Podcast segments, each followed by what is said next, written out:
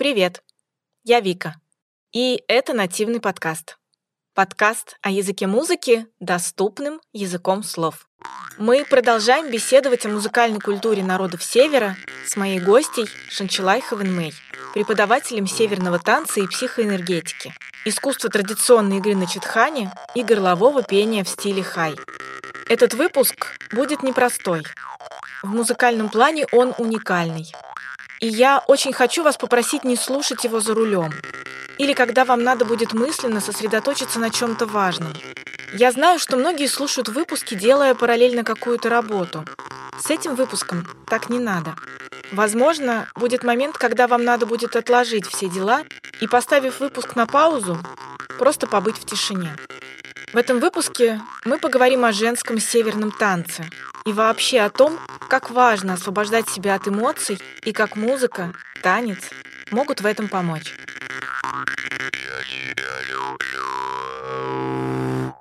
А вы, когда выступаете, вот вы пользуетесь стилем хай, но при этом вы умеете и чукотское горловое пение с хрипом делать. Вы его, ну, просто изображаете, что вы так умеете, или когда вы выступаете, вы на нем тоже выступаете? Я его применяю, когда я танцую. Я танцую северный танец. И одновременно и вы поете? Одновременно я пою. А это да. И более того, я этому обучаю. А дело в том, что я вывела такую очень интересную психологическую основу э, танца соединения с исполнением. Это такой перезагруз получается. Я же только для женщин это делаю, правда.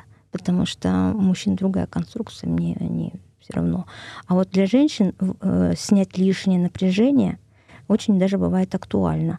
И поэтому вот это вот, э, когда у женщины что, семья, дети, еда, магазин, все, все, все, точно так же, как и у наших предков, женщин, то же самое было все. И поэтому э, для себя вот выкроить такую какую-то вещь, и когда особенно все навалится, вот совсем никак. То есть тело зажимается. И приходит такая вещь, как истерика.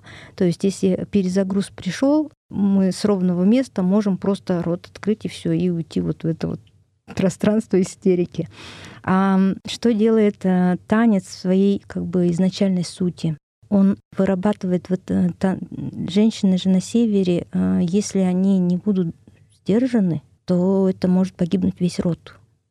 То есть, когда женщина в истерике, она громит все вокруг, и она слепа, глуха, и вообще все. Вот этот вот инстинкт самосохранения даже может не сработать, то есть в этот момент. Поэтому вот эти архаичные северные танцы, они выработали внутри себя вот этот психологический момент, как э, профилактика, я бы сказала, сня- снятие вот этого внутреннего напряжения для того, чтобы опустошиться несколько внутри и дальше начать, и, и дальше жить как-то, да. Но раньше это было более актуально, потому что э, мужчины, когда приходят в состояние а, агрессии высокой, это поножовщина на севере. То есть они сразу убивают. Ну, тут такое часть, да, наша звериная. А женщины громят и рушат тоже все, все, все, все. Но представьте, если бы это все как бы не выработали вот эти механизмы, инструменты выживания, как танец и музыка, сколько бы род, вот эти роды, они бы исчезли, нас с вами бы да, не было. То есть ну, все прошли через этот путь, как бы выживания. И э, если вот такие вот э, методы, которые работали в древности, я их просто применяю сюда, здесь, в современную жизнь, потому что у нас точно такие же все вещи идут. То есть мы внутри-то нисколько не изменились. И напряжение мы испытываем. И нужно вот это выжать из себя. И печены вместе с танцем, когда идет движение, вот это вот очень характерная пластика, ведь северная пластика, она уникальна. Она практически уникальна. У нас три есть точки на планете, где сохранена вот эта древнейшая пластика. Это э, северо-восток Чукотки, это южные бушмены Сан на юге Африки и э, Гавайские острова. То есть три точки всего. Всего три точки, которые пластику вот эту вот имеют именно уникальную.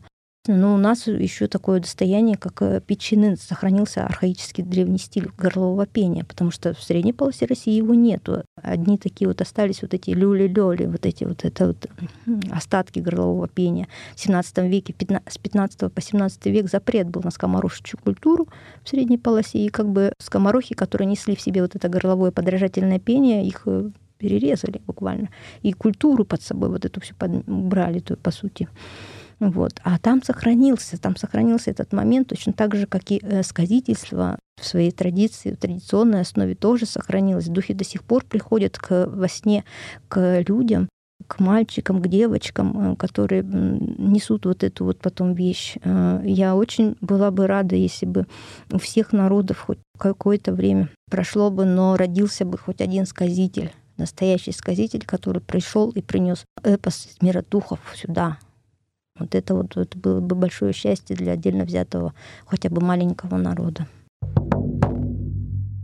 При этом, когда вы нам изображали, да, вот это горловое хрипение в начале, вы говорили, что оно больше звукоподражательное, и вы нам изображали оленя. А когда вы поете под танец, вы по-прежнему просто звукоподражаете, или вы именно поете какую-то мелодию, музыку? Это и есть пение. Ну, понятно. Просто смотрите, вы под инструмент рассказывали некую историю с некой мелодикой все равно. А когда идет звукоподражание, есть ощущение, что это все-таки какие-то отдельные звуковые фразы, не мелодика. Вам надо увидеть это. Давайте. Я поняла. А можно не увидеть? Нет, нет, я А можно виду... кусочек напеть? Из танца, чтобы мы понимали, как это? Дело в том, что оно без танца не танец, танец сопровождает, точно так же, как инструмент сопровождает пение, танец сопровождает горлохрипение. То есть танец и горлохрипение — это инструмент и голос. И там пульсация. Дело в том, что там все очень сложно. Эм, несмотря на то, что это один из древнейших, казалось бы, простейших танцев на Земле, то есть э, это вот тот танец возле костра, казалось бы, да, но пульсом им служил пульс внутренней сердца, который совпадал с пульсом Земли. И э, вот этот вот пульс э, рождал движение тела, который, э, который исходил из этой Земли. И то есть они пробуждали внутри себя вот эти вот э, силы, природные силы женщины пробуждали внутри себя, а, работая маткой, имеется в виду вот э, костью, вот этой вот крестовой костью, вот э, руки, плечи, все-все-все ушло в, в ход. И вот эта тряска, можно сказать, она на вид как тряска, да, смотрится продолжительное время до тех пор, пока девушка, женщина, бабушка не выключится просто. Это трансовый вид горлового дыхания и танца, который приводит в итоге вот, э, ну, к самому трансу, да, и женщина просто падает, и все, и все. То есть, получается, те звуки, то пение, которое идет под танец, его воспроизвести без танца и без трансового состояния невозможно. Ну, то есть, если подольше подышать, то есть подольше, подольше подышать, ну, оно приведет к пограничному состоянию сознания. То есть э, это будет не прям ЕСС, измененное состояние, но пограничное будет. Но чтобы уйти прям в ЕСС, конкретный ЕСС, это часа два нужно непрерывно это делать. А по ночам вот это вот, они же это все делали, делали именно с, эм, с тем макаром, чтобы уйти, вытащить это все до конца, до последней капельки все вытащить и опустошиться и заодно сходить в шаманское путешествие за своими вопросами. Что у меня, как, почему. То есть момент, что если я все-таки вас попрошу сейчас что-то напеть из этого процесса, скорее всего, нет. Да. Да, да. Или да?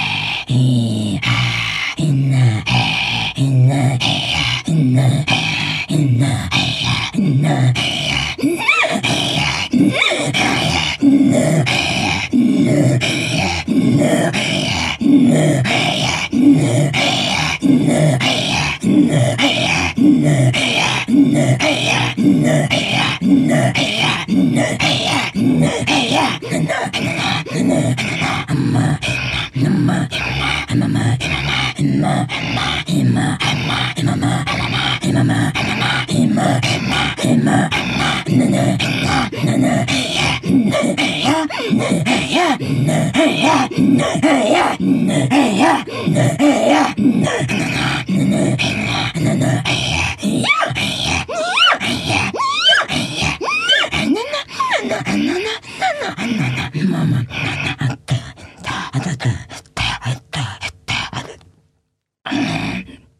Yeah.